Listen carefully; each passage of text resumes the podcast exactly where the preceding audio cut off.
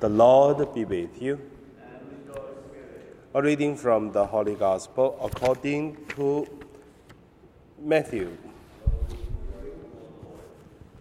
As Jesus was walking along, a demoniac who was mute was brought to him. And when the demon had been cast out, the one who had been mute spoke. And the crowd was amazed and said, Never has anything like this has this been seen in Israel. But the Pharisees said, By the ruler of the demons, he cast out the demons. Then Jesus went about all the cities and the villages, teaching in their synagogues and proclaiming the good news of the kingdom and curing every disease and every sickness. When Jesus saw the crowds, he had compassion for them because they were harassed and helpless, like sheep without a shepherd.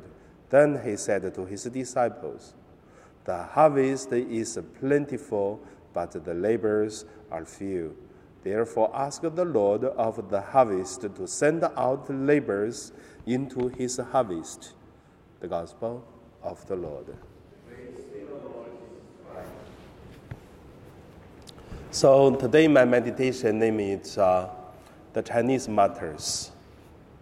The first, let us look at uh, the Chinese church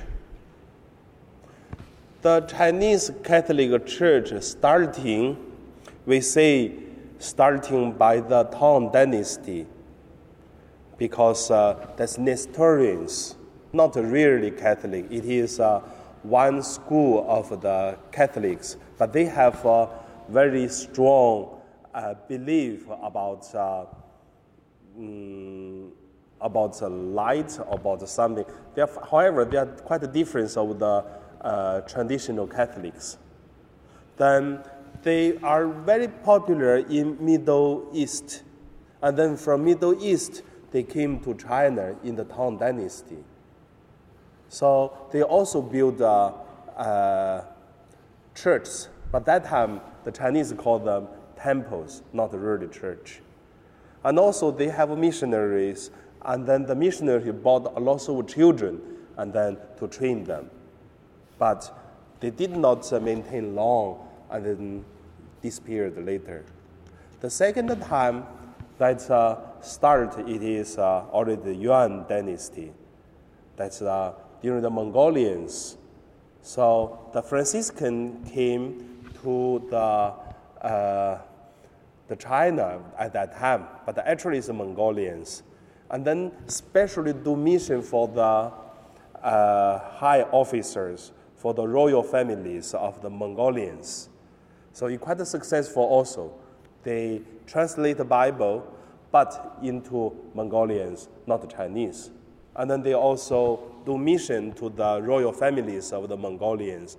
But as soon as the dynasty changed, and then the Catholic also gone. And then the next, it will be Ming Dynasty.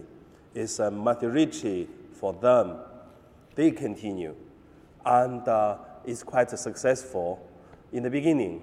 But later on, because of the fight of the liturgies about the worship, the uh, ancestors or superstitious, this kind of fight between the Jesuit and the Dominican.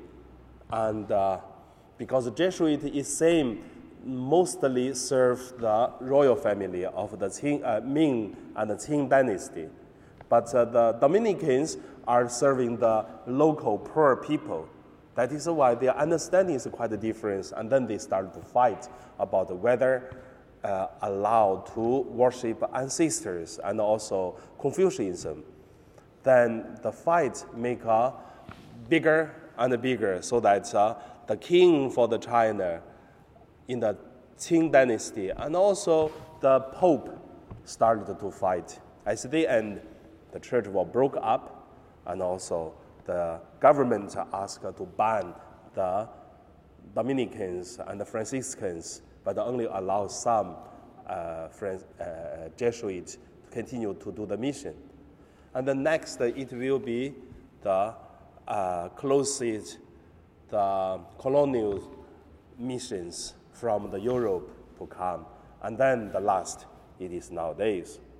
From all this on, we can see the Chinese church has very strong way of uh, doing mission for the royal families.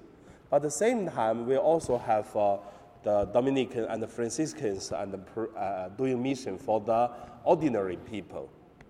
And also, each of the time, they are martyrs. The more close to our age, they are more martyrs. And also, the more martyrs, the more seeds for the new believers. So, all the saints in China are martyrs so far. So, that is the Chinese uh, Catholic uh, history. We do, we live, we believe in this way. The second point I want to say the spirit, the spirituality of uh, the martyrs is quite interesting. The Chinese, the Korean, the Vietnamese, we have a kind of um, uh, emotionally strong for, for martyrdom. And then make the people have more strong belief in God. So you look at uh, the stories about the Chinese martyrs. There's a little girl that uh, the government cut his uh, uh, hands. He said, "So I still a Catholic, even you destroy my body." And then another boy is young boy, and then they cut his uh, body, and then he said, "My flesh and my blood, it is belong to God." So even you cut, I'm still Catholic. So such this kind of uh, beliefs. And also in Fukien, the uh, Dominican bishop uh, is a Dominican bishop. What's his, his surname? Is um, I forgot what the surname. He started to doing mission with his uh, priests in Fukien, uh, So because the way they doing mission is very local and then proclaim the good news to the in the marketplace and then the government really do not allow them to doing this kind of uh, uh, mission in the public place. So they catch the priest put in jails. And then there are five priests put in jails. And then the bishop was, was uh, uh, lay down in the cave in the mountain. So the bishop heard that the priest was arrested. Then he go to the government to say, you should release my priest, then you can have me. But actually, when he came to the government at that time, all of them were killed. So even the bishop. Until today, that is a place for the pilgrimage. If we go to Fukien for, for pilgrimage, so there are lots of miracles now. So there are so many other stories. So I would introduce you to go to the Catholic Center to, to buy the book about the martyrs, the, the Chinese martyrs, the Korean martyrs, the Vietnamese martyrs, always 100 plus. So that is our church. Based on the blood of the martyrs, that is our faith.